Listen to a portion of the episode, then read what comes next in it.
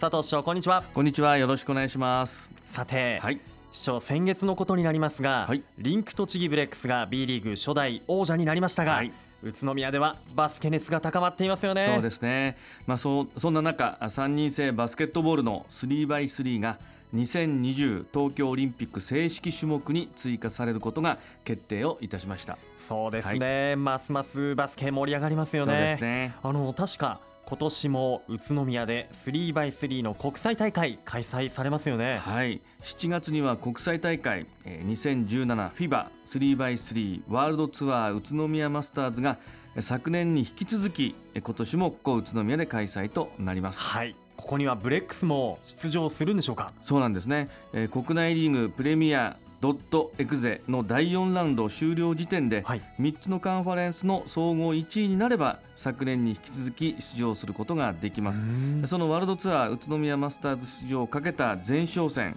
国内リーグ第3ラウンドが7月8日土曜日9日日曜日の午後3時から8時に宇都宮のオリオンスケアで開催をされます。はい、はい宇都宮ますますねバスケットボールで盛り上がっていきますね素晴らしいです。はい、で 3x3 の、えー今のが国内ツアー国内リーグの第3ラウンドということでしたが、はい。このワールドツアーも、はい、2017FIBA 3x3 ワールドツアーでありますけども、はい。今回の国際大会は世界の各ステージの予選を勝ち上がったうん。12チームが集結して、はい。世界一決定戦の出場権を争う大会なんですね。はい。で予選は宇都宮市のほかに、はい。まあ、ヨーロッパのチェコのプラハスイスのローザンヌ、うん。メキシコシティなど世界有数の7都市で開催をされます。はあその中こう日本では宇都宮で開催ということがまた誇らしいですよね。まあすごいですよね、はい。日本でしかも宇都宮ですからね。はい。また経済効果もすごいんですよね、はい。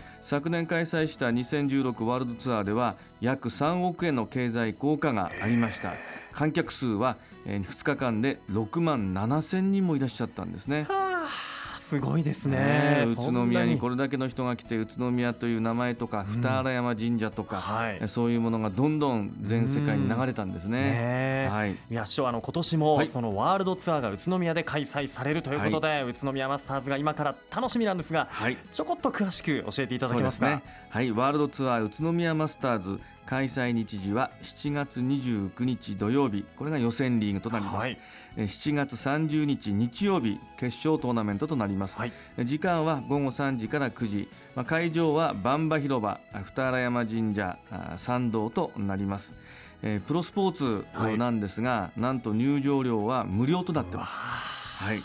本当たくさんの人がね訪れると思うんですが、はい会場に入れない人というのはどうすればいいですかね？そうですね大会当日はオリオンスクエアやバンバ通りでパブリックビューイングを行いますので、うんえ会場に入れないっていう方でも 3x3 宇都宮マスターズを楽しむことができますね。ああよかった、そちらもぜひチェックしてほしいですはいね。えこの機会にぜひ宇都宮に多くの方にお越しいただければと思いますね。はい、はい今からとても楽しみですね。はいさて市長話は大きく変わりますが、市長が出演される月末には毎回 LRT 一問一答のコーナーを放送していますが、はい。えー市長は市内のえー5カ所の大学で、えー交通未来都市について考える学生フォーラムを開催されているそうですね。はいそうですね、えー5月24日の宇都宮共和大学を皮切りに市内5大学で開催をしています。はい。まあ、将来の宇都宮を担う若者とうん。市が描く LRT の整備や将来の公共交通の在り方やうん。交通未来都市のビジョンを説明して若者の視点からさまざまな疑問やうん。提案をいただいています。はい。はい、これからの時代を担う若者とのフォーラム、はい。えーフォーラムの内容や学生から具体的にどのような意見や提案があったのか、はい。えー教えていただけますそうでかすね。まずフォーラムの内容ですがこれからの宇都宮そして我が国の将来どうなっていくのか、はい。課題は何なのかもうズバリ少子と超高齢社会なんですね、はい。えー高齢者の割合なんですが、うん。今宇都宮は4人に約4人に1人が65歳以上つまりは下で支える現役は3人なんですね。はでも他の市町村の中ではすでに肩車状態一人で一人を支えるそういう時代になってまいりました。医療介護年金、はい、これを下で支える人が賄いきることができるか、うそういうことを考えるとまずえー、合計特殊出生率を上げて、はい、やはり人口をなるべく減らないように、むしろ増やしていく、そしてもう一つは人口が減ったとしても、うん、やはり町が維持ができるという新しい都市の構造に変えていく必要があるんですね。ですから高齢者の方も健康寿命を伸ばすということと自分のことは全部自分で完結できるという日常生活における環境の向上、うん、新しい社会を作っていかなければなりません。それが宇都宮が考えるネットワーク型コンパクトシティというものですけども、はい、複数のコンパクトな街がを作って、はい、その中では郵便局銀行あるいはスーパーえー、そういった病院とかにいつでも行ける、うん、日常生活困りませんというコンパクトシティを作るとともに、はい、それぞれのコンパクトな街の中にデマンドタクシーのようなドアツードアの公共交通を作っていくことになります。でそれを支えるのがバス路線でバス路線はこれから本当に増やしていかなければなりませんし、はい、そのバス路線と地域内交通を支えるのが鉄道とか LRT になるんですね。そういう公共交通のネットワーク、はい、まあ、これで宇都宮が人口減少でも超高齢化社会でも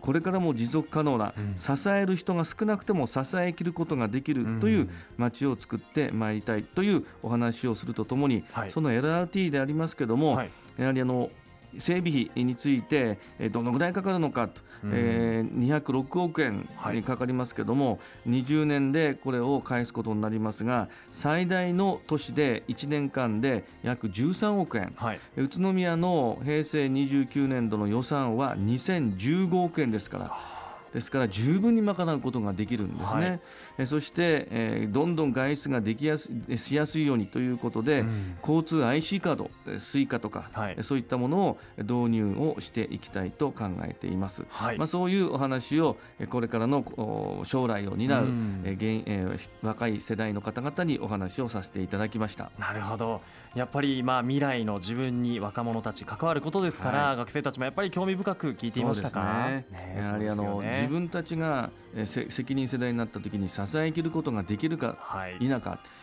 い、できないとなれば心が折れて、やはり夢もなくなると思うんですね。そね。それを我々の世代でやはり作っていかないと、うん、次の世代に責任を持ってバトンを渡すことができないと思うんです。はい、そういう話をさせていただきました。なるほど。そんな話を聞いていた学生からどんな意見や提案があったんでしょうか、はい、そうですね。やはり、えー、自転車はその LRT に乗せることができるのかというような話もありました、はい、もちろん乗せられるように検討していきますし乗せたいですねこれはね。そして、えー、例えば運賃はどのぐらいのか。初乗りは150円から、うんはい、で清原工業団地のあたりまでは200円300円ぐらいになりますね。そして最終終点はえー、本田研究所前となりますけども、はい、400円という値段を想定しています。また IC カードですけどもスマホや Suica、まあ、そういった IC カードの導入はできないのか、まあ、これはもちろん、えー、導入ができるように IC カード宇都宮版の IC カードを導入していきたいと思いますまたこんな提案もいただいたんですね、はい。はい、市内公共交通機関の乗り放題券こういったものも発行してすべ、うん、ての人が移動しやすいように、はい、特に車の運転が、えー、自信がない方とか、うん、もう免許を返却したいとか、そういう方にとってはいいんじゃないかと。大変面白いアイデアをいただきました、うん、先ほど申し上げたように、宇都宮の LRT 構想公共交通ネットワークは宇都宮市の財政の身の丈の中でやっていきますので、このようなアイデアに十分対応することができますから、うん、ですから今回いただいた提案や疑問こういったものをきれいにクリアして、皆さんに使っていただける新しい公共交通として、えー、早く作ってまいりたいと思います。なるほど、はい、こう若い方たちからの意見とかも吸収して、ねはい、吸収した上で、い、ろいろ検討を重ねていくということなんですね。はいいや本当聞いていても将来を担う若者ならではの意見提案が多く出ていて興味深いものがありました。そうですね。やはりあのこれからいかに持続できる社会を作っていくか。まるで今までの社会と変わるわけですから、はい、今までの社会で人口が減る超高齢化というのは